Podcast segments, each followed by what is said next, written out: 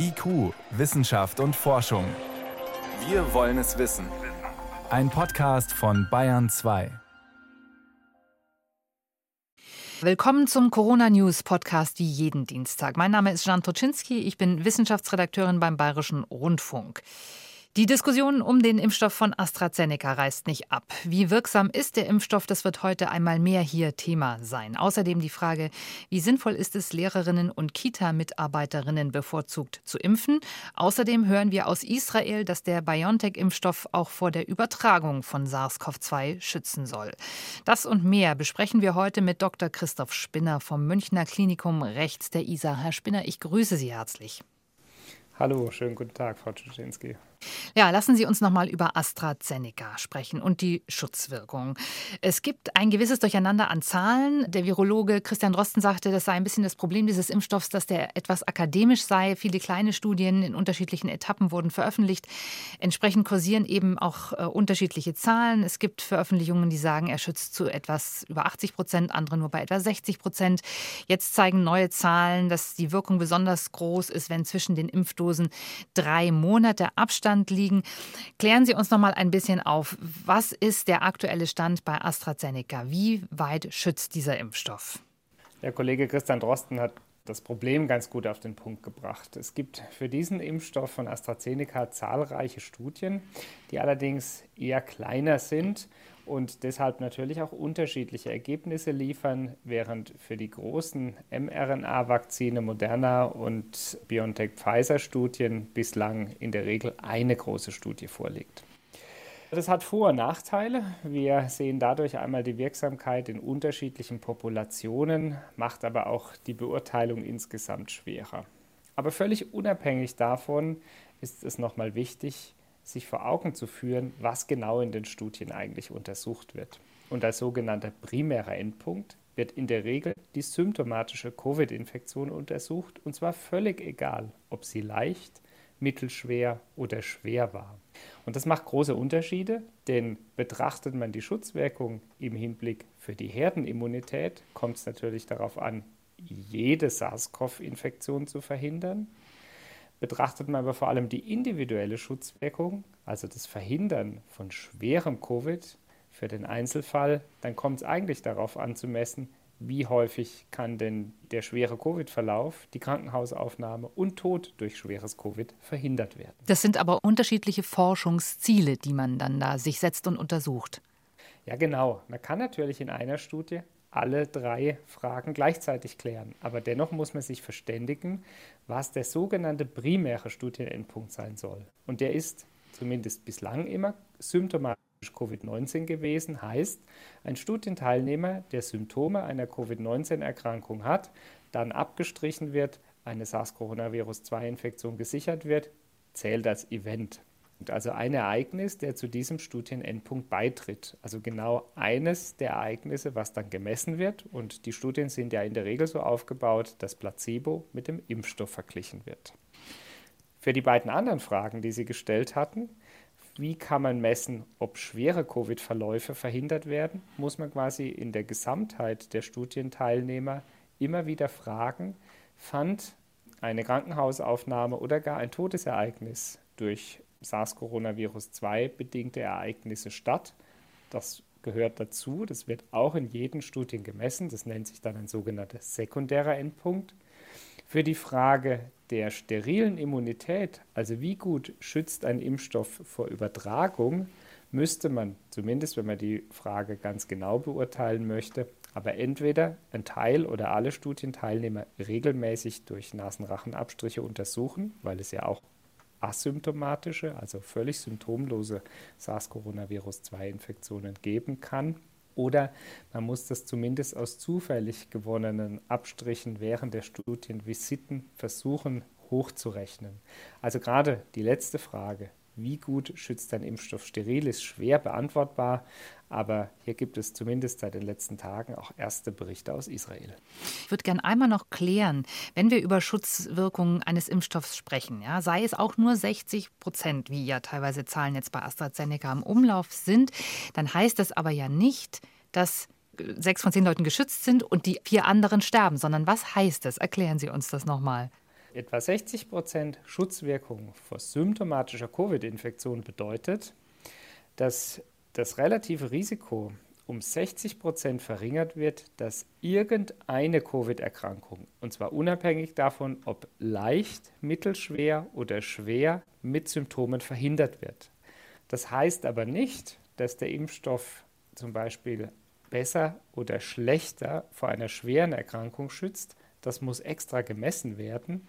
Und hier gibt es aus Schottland in einem sogenannten Preprint, also eine noch nicht durch unabhängige Wissenschaftler begutachtete Studie, auch erste Hinweise, dass auch der AstraZeneca-Impfstoff zu deutlich über 90 Prozent vor schwerem Covid und Covid-19-bedingter Krankenhausaufnahme schützt. Das ist ein ganz wichtiger Unterschied, denn für den Geimpften ist es eigentlich egal, ob er eine Covid-19-Erkrankung erleidet oder nicht. Es kommt einzig darauf an, dass eine schwere Erkrankung mit potenzieller Krankenhausaufnahme oder im ungünstigsten Fall sogar Tod verhindert wird.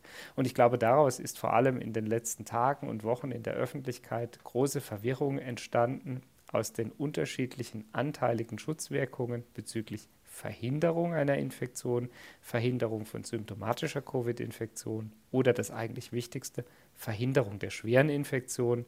Und um das zusammenzufassen, alle im Moment zugelassenen Impfstoffe schützen, zumindest nach allem, was wir heute wissen, wirksam vor schwerer Covid-19-Erkrankung.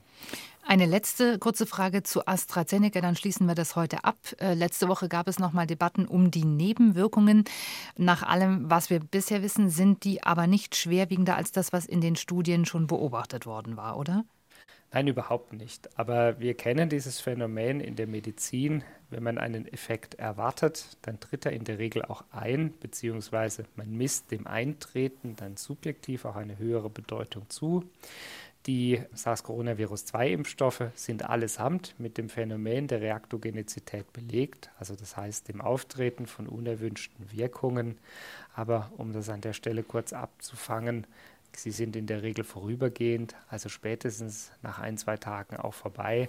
Und in der AstraZeneca-Impfstoffstudie war es tatsächlich so, dass die Studienteilnehmer vor der Impfung Paracetamol erhalten hatten, also eine fiebersenkende und schmerzlindernde Medikation, um diesen Effekten vorzubeugen.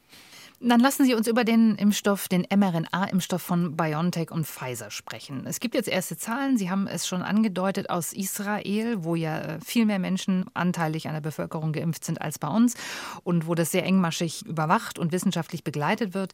Und die legen nahe, dass dieser Impfstoff zu fast 90 Prozent auch vor Übertragung schützen soll. Das ist bisher nicht veröffentlicht. Was können Sie uns darüber sagen, Herr Spinner?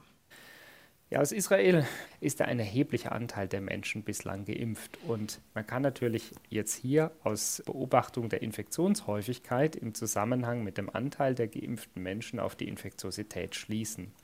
Und was sich eben gezeigt hat, ist, dass in Israel derzeit über 30 Prozent der Bevölkerung mit dem BioNTech-Pfizer-Impfstoff geimpft sind und im gleichen Zeitraum die Covid-19 bedingten Krankheitsfälle, die gemeldet wurden, um über 90 Prozent zurückgegangen seien. Wenn das so ist, dann sind es erfreuliche Nachrichten, denn sie zeigen eindrücklich, dass im echten Leben eine Impfung in der Bevölkerung wirksam die Übertragung reduzieren kann. Ich äh, gehe jetzt an der Stelle mal davon aus, dass die zugrunde liegenden Zahlen valide und richtig sind. Als Wissenschaftler muss ich natürlich einfordern, dass wir diese Daten auch begutachten können, sie also entsprechend veröffentlicht werden. Aber sie bestätigen eine Hypothese und auch Vorkenntnisse, die wir von anderen Erkrankungen, wie übrigens auch der Influenza, bereits erwarten, dass eine Impfung eines Großteils der Bevölkerung dazu führt, dass sich auch SARS-Coronavirus 2 deutlich schlechter verbreiten kann. Läge die Reduktionswirkung wirklich bei 90 Prozent, sind das hoffnungsvolle Nachrichten. Lassen Sie uns auf eine politische Diskussion in Deutschland schauen, die wir natürlich auch diese Woche haben. Seit gestern steht fest, dass auch hierzulande GrundschullehrerInnen und Kita-MitarbeiterInnen geimpft werden sollen, und zwar höher priorisiert, als das bisher angedacht war. Ist das aus Ihrer Sicht eine nachvollziehbare Entscheidung, Herr Spinner? Nachvollziehbar ist sie für mich in jedem Fall. Ich glaube, die Diskussion, die wir im Moment erleben, steht ja vor der Herausforderung, dass nicht genügend Impfstoffe für an sich viele Menschen, die bereit sind, sich impfen zu lassen, zur Verfügung stehen. Und man kann zwei Strategien abwägen, für die es übrigens auch Modellierungen gibt. Und die Annahmen im Moment sind, werden zunächst ältere Menschen geimpft, die ein höheres Risiko für einen schweren Verlauf haben gehen zwar die Todesfälle, aber nicht die Infektionszahlen zurück, denn die älteren Menschen tragen kaum zur Verbreitung des Virus bei. Impft man die jüngere Bevölkerung, insbesondere solche Menschen, die sehr viele soziale Kontakte haben, mobil sind, wie beispielsweise die arbeitende Bevölkerung, kann man die Infektionszahlen wirksam reduzieren, trägt allerdings kaum zur Reduktion der Sterblichkeit bei. Und darin liegt ein wenig die Herausforderung, denn man kann sich in einer Situation nicht genügend der Impfstoffe ja nur für eines von beidem entscheiden. Und was wir jetzt erleben, ist vielleicht auch das Finden hin zu einem Mittelweg, dass man auf der einen Seite besonders gefährdete Menschen, die für die öffentliche Infrastruktur kritisch und wichtig sind, wie Lehrerinnen, entsprechend impft und auf der anderen Seite ja erfreulicherweise schon vielen älteren Menschen, insbesondere jenseits des 80. Lebensjahres, ein Impfangebot machen konnte. Es gibt Stimmen, waren etwa zu hören aus der STIKO, der Ständigen Impfkommission, aber auch die Vorsitzende des Deutschen Ethikrats, Alina Büchs, hat sich entsprechend geäußert, die gewarnt haben davor, diese Priorisierung zu verändern, weil sie fürchten, dass es jetzt eine Art neuen Verteilungskampf um den Impfstoff geben könnte. Haben Sie solche Befürchtungen auch oder sagen Sie, man muss gesellschaftlich auch einfach abwägen, wo Bereiche sensibel sind und wo Menschen eben dann doch vorzeitig besser geschützt werden müssen? Die Frage ist ausgesprochen komplex und ich kann sie als Infektiologe auch nicht beantworten. Sie hatten es schon eingeführt. Es ist vor allem eine politisch und ethische Frage. Aber die Gesellschaft muss am Ende hier eine Balance finden, die von allen getragen wird. Ich glaube, die einzige Möglichkeit, dieses Problem zu überkommen, ist die Impfstoffproduktion und die Verfügbarkeit entsprechend zu erhöhen. Nach meinem Verständnis wurde daran sehr intensiv gearbeitet und wir erleben hoffentlich auch weiter zunehmend eine bessere Verfügbarkeit der Impfstoffe. Wie jetzt hier im Einzelfall umgegangen wird, ist wirklich Gegenstand der politischen Diskussion und wir ja, Ärztinnen und Ärzte, die Ethikerinnen und Ethiker können bestenfalls beraten und Aspekte beitragen. Die Entscheidung verbleibt aber bei den gewählten Volksvertretern. Dann gehen wir doch mal wieder zu einer klassischen Frage an den Mediziner. Uns beschäftigt noch ein ganz anderes Thema in letzter Zeit und das sind auch mal wieder die Masken. Wir sehen vor allen Dingen aus den USA zunehmend Bilder von Menschen, die tragen zwei Masken übereinander, Doppelmasken. Und die Frage tauchte auf, ja, wie sinnvoll ist das? Ist das sinnvoll, ist es nicht sinnvoll? Es gibt erste Untersuchungen äh, einer amerikanischen Behörde von CDC. Wie sehen Sie das, Herr Spinner, zwei Masken übereinander zu tragen? Ja, die amerikanische Seuchenschutzbehörde CDC hat eigentlich sehr schön dargestellt, was die Überlegung war, dass mehrere Masken übereinander getragen werden. Die Überlegung galt für medizinische Masken und Community Masks. Masken schützen wirksam vor SARS-CoV-2-Übertragungen und zwar nachgewiesenermaßen medizinische wie FFP2-Masken fast gleich gut, sofern sie dicht sitzen. Dabei sind vor allem die kritischen Stellen an den Wangen bzw. am Nasenrücken. Sofern die Maske hier nicht dicht sitzt, ist die Schutzwirkung vor allem gegenüber Aerosolen im Winter erheblich reduziert. Und die amerikanische Behörde CDC hat in ihren Überlegungen ausgeführt, dass beispielsweise eine medizinische Maske, die von einer Community-Maske überdeckt wird, in ihrer Schutzwirkung verbessert werden könnte, weil sie dadurch besser angeformt und besser dem Gesicht anliegt. Also an sich gibt es meiner Sicht keine rationale, zwei Masken übereinander zu tragen, sofern medizinische Mund-Nasen-Bedeckungen oder FFP2-Masken verwendet werden, die dicht genug anliegen. Gelingt das nicht, kann eine darüber gelegte Maske möglicherweise das Problem der Passform überkommen. Aber das ist ein Problem, was wir so in Deutschland bei ausreichender medizinischer Maskenverfügbarkeit so nicht kennen. Das heißt aber, es geht nicht darum, zum Beispiel über eine FFP2-Maske noch eine Maske äh, zu ziehen, sondern es würde wirklich um die ja, medizinischen Masken, die OP-Masken gehen und darüber dann noch so eine Community-Maske, so eine Stoffmaske zu ziehen. Das wäre überhaupt die einzig vorstellbare Variante. Ja, oder die Community-Maske von der medizinischen Maske überdeckt. Die Schwierigkeit hierbei bleibt natürlich, dass die Schutzwirkung nur schwer messbar ist. Man kann es vereinfachen. Die Maske muss dicht sitzen und sie sollte mehrlagig sein, also medizinisch oder FFP2 sein. Gibt übrigens keine wissenschaftliche Studie, die zeigt, dass FFP2-Masken besser schützen als konventionelle Mund-Nase-Bedeckung, jedenfalls außerhalb der Höchstrisikosituationen mit Aerosolbildung, wie wir sie in der Medizin sehen. Aber ich entnehme so ein bisschen, dass das vielleicht äh, auch eher eine Scheindebatte ist. Hier wirklich aufrüsten zu müssen, ist keine wirkliche Notwendigkeit. Wenn ich Sie richtig verstehe, müsste man nicht eher an anderer Stelle aufrüsten. Eben beispielsweise, wir hatten das Thema auch schon mal, Thema Schnelltests. Wäre das nicht viel sinnvoller, als jetzt über Doppelmasken zu reden? Also Doppelmasken werden aus meiner Sicht definitiv keine Verbesserung in der Situation für uns in Deutschland bringen, denn ähm, sowohl OP-Masken wie FFP2-Masken die die höchste Schutzwirkung bieten, sind ausreichend verfügbar. Die Menschen wissen inzwischen, wie sie zu tragen sind und sofern sie richtig getragen werden, schützen sie.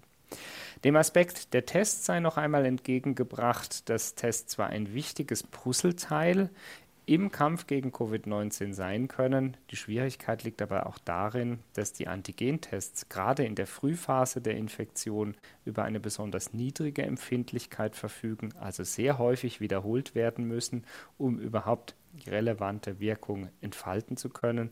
Und ganz einfach ausgedrückt schützt der Test auch nicht vor der Infektion, denn er kann eine bereits abgelaufene Infektion, die noch keine Symptome macht, auch schlechter erkennen. Wir bezeichnen dieses Phänomen als Latenzzeit und deshalb, weil die ja bei sieben bis zehn Tagen sein kann, liegt darin eine besondere Herausforderung, dass Menschen infiziert sein können und auch schon infektiös sind, wenn die Antigentests gerade am Anfang der Infektion noch negativ sind. Mhm. Dennoch können die Tests vor allem bei den Menschen, die Symptome einer Atemwegserkrankung haben, einen schnellen und wichtigen Beitrag leisten, denn wer einen positiven Schnelltest bei entsprechender Symptomatik hat, der kann sich sehr sicher sein, dass eine Infektion auch wirklich vorliegt. Alle Schnelltestergebnisse, die positiv sind, sollen zwar durch sogenannte PCRs bestätigt werden, aber gerade in dieser Situation können die Tests aus meiner Sicht hilfreich sein.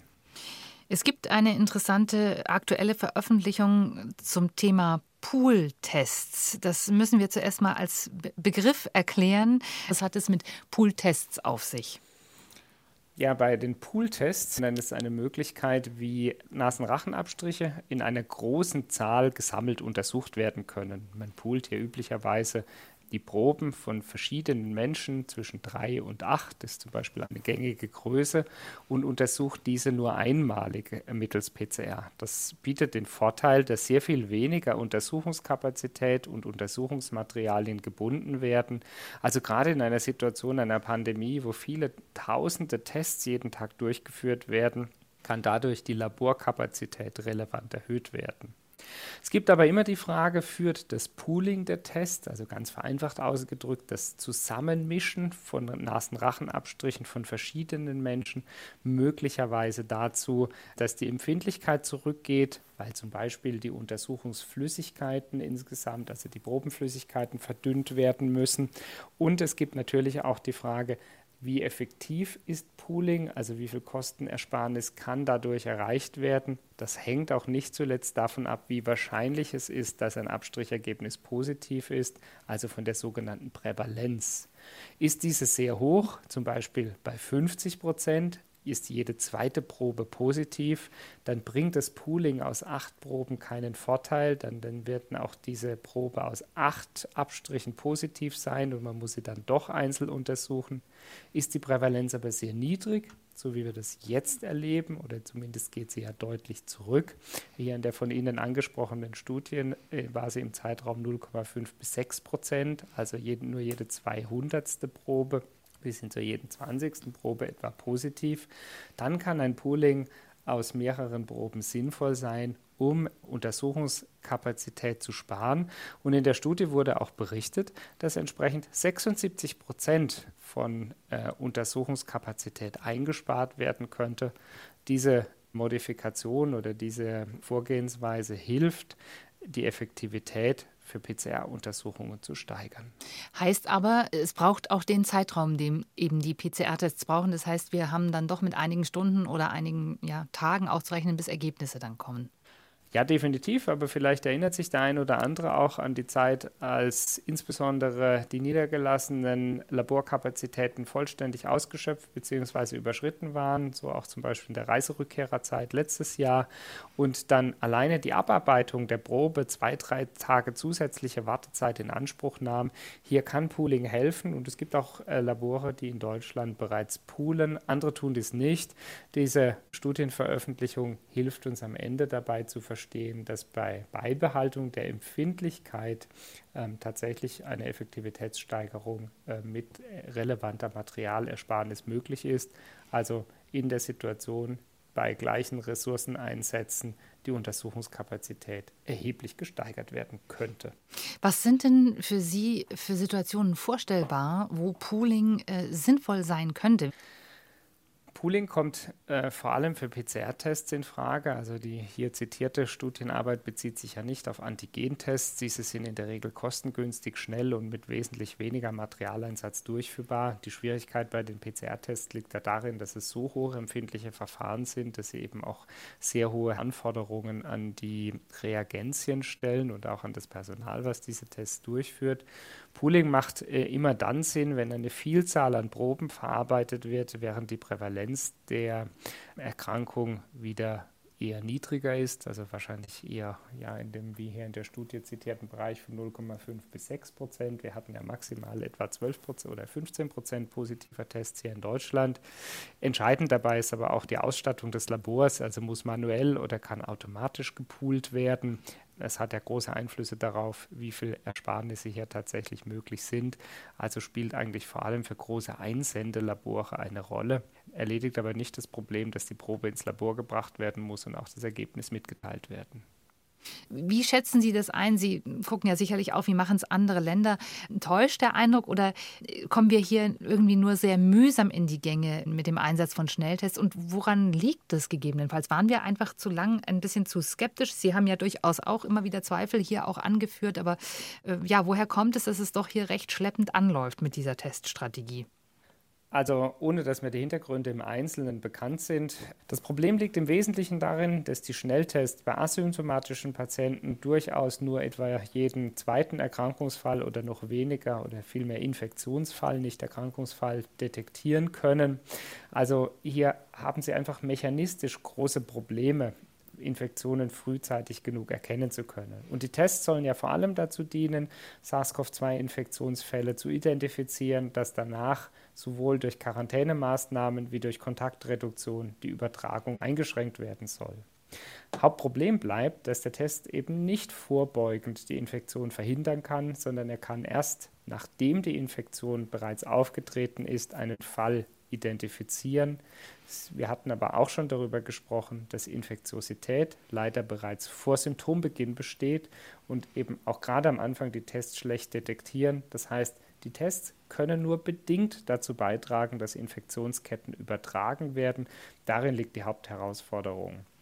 Deswegen bin ich auch überzeugt davon, dass sie nur gemeinsam mit anderen Maßnahmen, wie zum Beispiel den bekannten Hygieneregeln, Alltagsmasken, aber auch der Reduktion von Klassengrößen, Maßnahmen, die dazu äh, beitragen, dass nicht alle Schüler äh, gemeinsam miteinander Kontakt haben, sondern vielleicht auch der soziale Kontakt auf die eigene Klasse beschränkt bleibt, angewendet werden müssen damit Schnelltests eine Wirkung entfalten können. Man muss sich allerdings aus meiner Sicht darüber im Klaren sein, dass auch Schnelltests alleine das Problem nicht lösen können. Also es bleibt dabei, wir setzen auf die Impfung. Ich gehe davon aus, dass wir nächste Woche nochmal über die Zahlen aus Israel und BioNTech sprechen, wenn wir sie vielleicht etwas genauer kennen. Ich bedanke mich für heute, Herr Spinner. Herzlichen Dank für Ihre Zeit. Ich danke Ihnen. Alles Gute und bis nächste Woche.